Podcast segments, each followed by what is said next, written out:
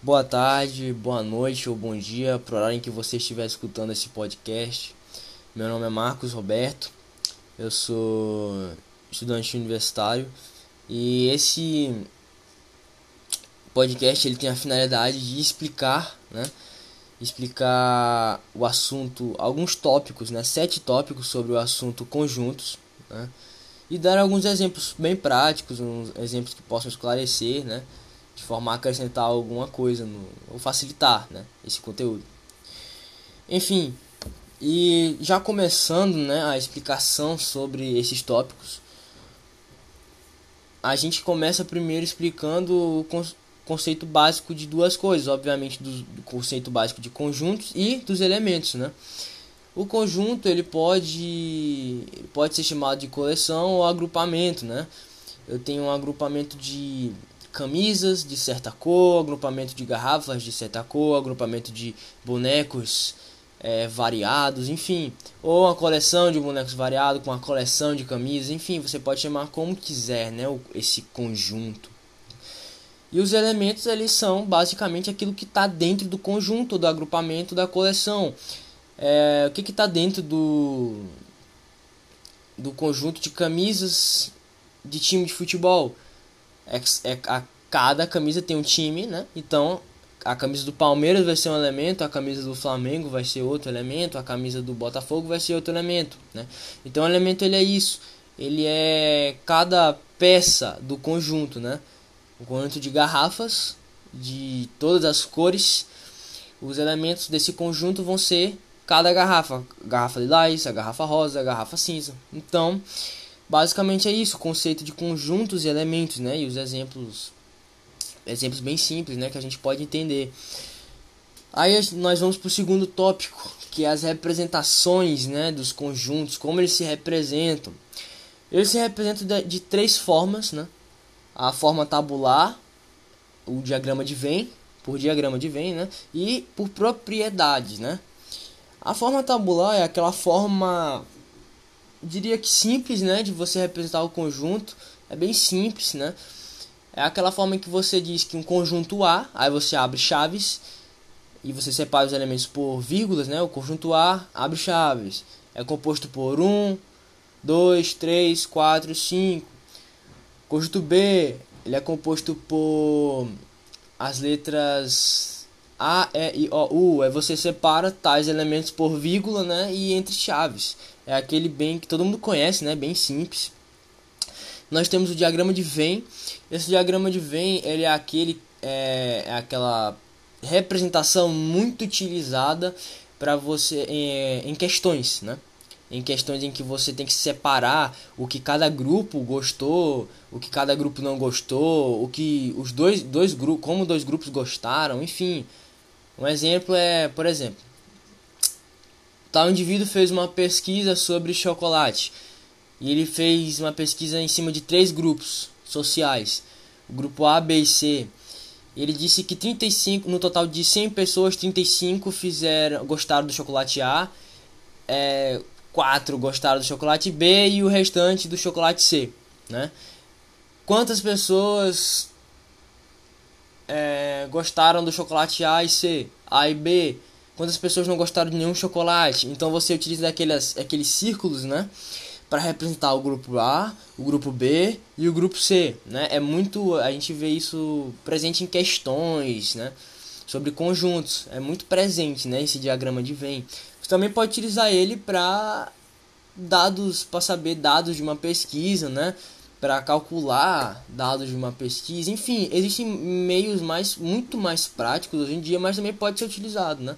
Você separar é, tá aí, tal tal setor teve 25% de uso, aí separa lá no círculo, no outro, a interseção desses dois teve tantos por cento, enfim, dá para fazer também, mas existem métodos muito mais práticos hoje. Então esse é o diagrama de Venn. E por último, né, as representações, nós temos as propriedades. E essas propriedades é, é bem simples de entender, né? A propriedade é o que? É quando eu digo assim, em um conjunto B, é, um conjunto B em um conjunto de pessoas, melhor dizendo, um conjunto de pessoas do colégio tal, todos eles usam um fardamento verde. A propriedade desse conjunto é o fardamento verde, né? Tais pessoas usam só o fardamento verde, então só vão se incluir pessoas que estão com tal fardamento, né? Quando eu digo que todos os jogadores do Brasil, né, o conjunto dos jogadores do Brasil, eles falam duas línguas, só um exemplo, duas línguas, né? Português e inglês. Eu estou dizendo que a, qual é a propriedade desse conjunto? A propriedade é que todos eles falam duas línguas, ou seja, só vou encaixar aqueles que falam do, mais de uma língua, né? Seja qual for a língua. Então a propriedade é quando você bota uma característica específica para aquele conjunto, né? Só pode. Todos eles são países da da América do Sul, da América do Norte, todos eles usam tal camisa, todos eles têm tal característica, tal tipo de cabelo, enfim. Né? Partindo para o próximo conceito, temos os subconjuntos. Os subconjuntos, eles são... É bem simples também de entender, né? O subconjunto, ele só vai ser subconjunto do, de um conjunto quando todos os elementos dele estiverem presentes no conjunto. Por exemplo, se eu tenho o conjunto 1 e 2. 1 é subconjunto de 1 e 2? Sim, porque o 1 está presente no conjunto, né? Então o subconjunto ele é bem fácil e simples de entender, né? Basta apenas que os elementos dele estejam no conjunto para que você possa dizer que ele é um subconjunto, né? Dizer que ele está contido, né? E a gente pode também dar como exemplo de subconjuntos o seguinte: se eu digo que em um grupo de três pessoas, todas elas têm camisa amarela e há uma quarta pessoa é, também presente no grupo tem uma camisa amarela, posso dizer que Júnior, Elaine, Cláudio e André, todos eles de camisa amarela. Eu posso dizer que André é um subconjunto do conjunto? Sim, porque André está com a camisa amarela, né? Então ele faz parte do conjunto, né? Te lembra até do conceito de propriedade nisso. Enfim. Aí nós entramos numa coisa que está ligada também aos subconjuntos, né? E a elementos, que é a pertinência e a inclusão. Elas têm características próprias, né? A pertinência, ela está diretamente ligada aos elementos, né, do conjunto. Você vai só dizer se um pertence ou não pertence quando se trata de elementos. Tal elemento pertence a, a tal conjunto, você vai usar aquele símbolo, né, que é um, um E, se eu não me engano, é um E sim. Um E ou traçado ou normal, né? É um E achatado, né? Que é para dizer se pertence ou não pertence a tal grupo. Né? E a inclusão, ela, ela está ligada, estritamente ligada a subconjunto. Dizer se um subconjunto está contido ou não contém, né? Naquele conjunto. Ele é como se fosse o símbolo dele, eu acho até me lembra um pouco a ferradura de um cavalo, né, do casco do cavalo. Ele é bem, é como se fosse um um U deitado, né? Um deitado bem achatadozinho. Enfim, então esse é para isso que a gente usa, né, a pertinência e a inclusão para dizer se um elemento, no caso da pertinência, pertence a tal conjunto. Eu vou dizer que, por exemplo, vou dar um exemplo, de, dois exemplos de pertinência. Em um grupo de cinco pessoas, eu vou dizer que todo, eu vou dizer se o Antônio, por exemplo, ele pertence àquele grupo. Ele está naquele grupo, Antônio. Aquele grupo é um grupo de pessoas que vão viajar para para África, sei lá.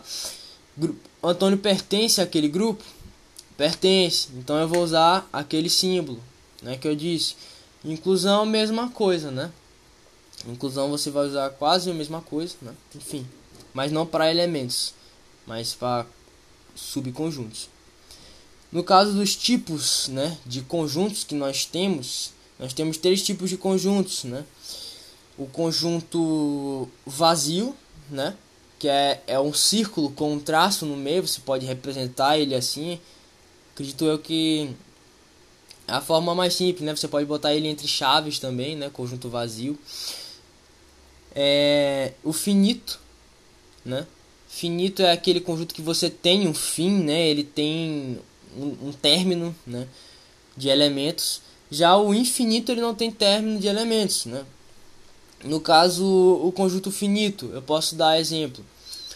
Um exemplo de um conjunto finito é o número de habitantes do, presentes no Brasil, ou o número de jogadores na seleção brasileira.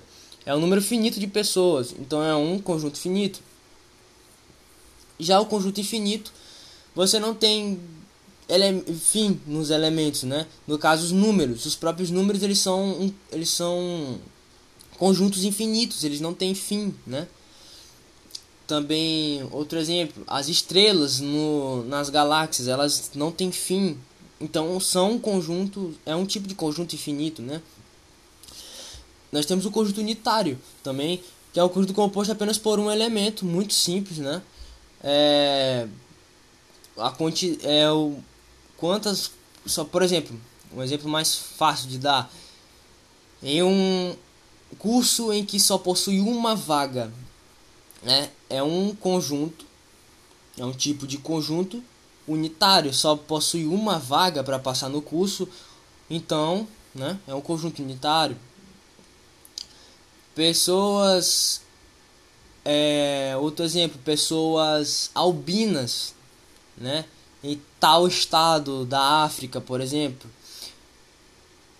Só, só possui uma pessoa albina em tal estado ou em tal cidade. É um conjunto unitário, porque só possui uma pessoa, né? Enfim. Aí nós temos também o conjunto igual e o universo, né? Mas o universo ele varia muito. O igual, ele ele é não necessariamente os elementos precisam estar em ordem, né? Por exemplo, se eu tenho um, conjunto A com, a, com as letras A, é, B, C e D, eu posso ter o conjunto B com as letras D, é, as mesmas letras, né? Só que não necessariamente na mesma ordem, né? Mas eles vão ser conjuntos iguais, né? Mesma coisa você organizar as mesmas três pessoas, né? Pegar um conjunto de três pessoas, organizar elas em uma ordem e em outro conjunto você organiza elas de, em outro formato. Vai ser o mesmo conjunto, só que em ordem diferente, né? Mas o conjunto não deixa de ser igual. O conjunto universo ele varia muito, né? Ele varia porque se eu quero é, vou dar exemplo em números que fica mais fácil. Se eu quero os números maiores que 5, né? Quais são o conjunto dos números maiores que 5? Mas se você for ver, você precisa analisar em qual em qual conjunto universo você está falando, né? Dos naturais, dos números naturais, dos números irracionais, dos números racionais. Então você precisa analisar tudo isso, né? E já terminando, né, dos tipos de conjuntos, o penúltimo tópico, o conjunto dos números, do, os conjuntos numéricos, né? Os conjuntos numéricos é aquele, são aqueles conjuntos em que todo mundo já estudou, né? No fundamental e no ensino médio também, como revisão. Eles se classificam como naturais, inteiros, racionais e irracionais, né? E os reais. Os números naturais eles são aquele aqueles con conjunto de números, né, bem simples, que vai de zero ao infinito, né, para frente. Enfim, 0, 1, 2, 3, 4, né? E eles são é um conjunto bem simples, né, de números. Já os inteiros nós temos os números de 0 até o infinito, para frente do 1 um, e também para trás, né? do zero, no caso menos 1, menos 2, e assim infinitamente, né?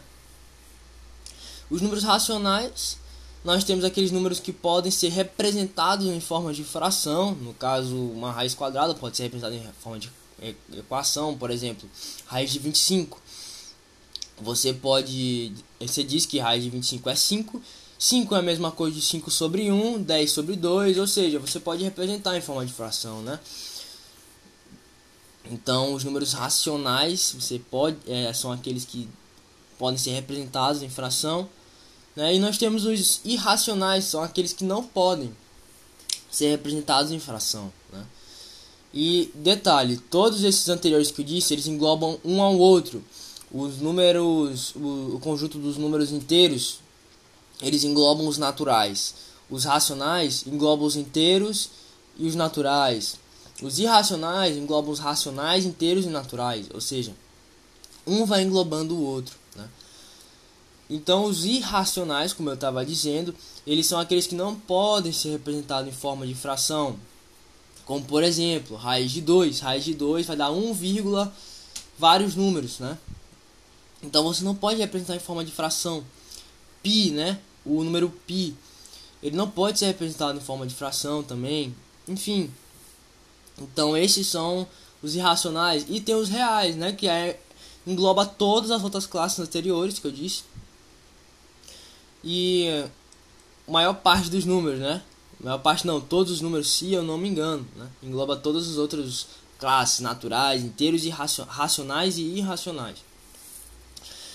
Enfim, então esse é o final do podcast. Eu espero que tenha sido é, esse conteúdo ele tenha sido assimilado de forma prática, né, com os exemplos citados, né, sobre conjuntos, elementos, representações, enfim.